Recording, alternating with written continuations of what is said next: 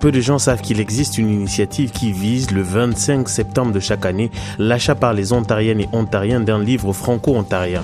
Les populations francophones qui s'établissent en Ontario, même celles qui sont sur place depuis des lustres, ne brillent pas toujours par leur connaissance de la littérature du terroir, c'est du moins ce que tendent à relayer les médias. Qu'en est-il réellement? Que savent les populations franco-ontariennes de la littérature qui est la leur? Élément de réponse dans ce micro-trottoir entendu parler, je vous dirais que oui, mais brièvement parce que euh, en euh, parcourant les euh, les journaux en ligne, que ce soit TFO et autres médias franco-ontariens, mais pour tout vous dire, j'y connais pas grand-chose. Mais je sais qu'elle tend à, à, s'agrandir et à, à prendre plus d'importance dans la communauté maintenant. Ben, récemment, j'ai lu un livre qui s'appelle L'écureuil noir par Daniel Poliquin dans mon cours de français.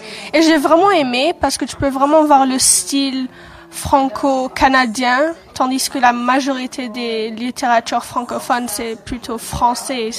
Tu peux bien voir une différence et je préfère franco-canadien parce que ça me touche à cœur.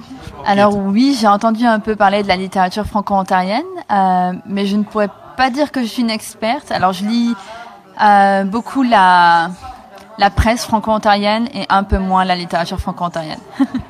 Alors, euh, c'est une question assez compliquée parce que je, je lis beaucoup, certes, mais j'en ai jamais entendu parler. Je ne peux même pas nommer un écrivain franco-ontarien. Ça.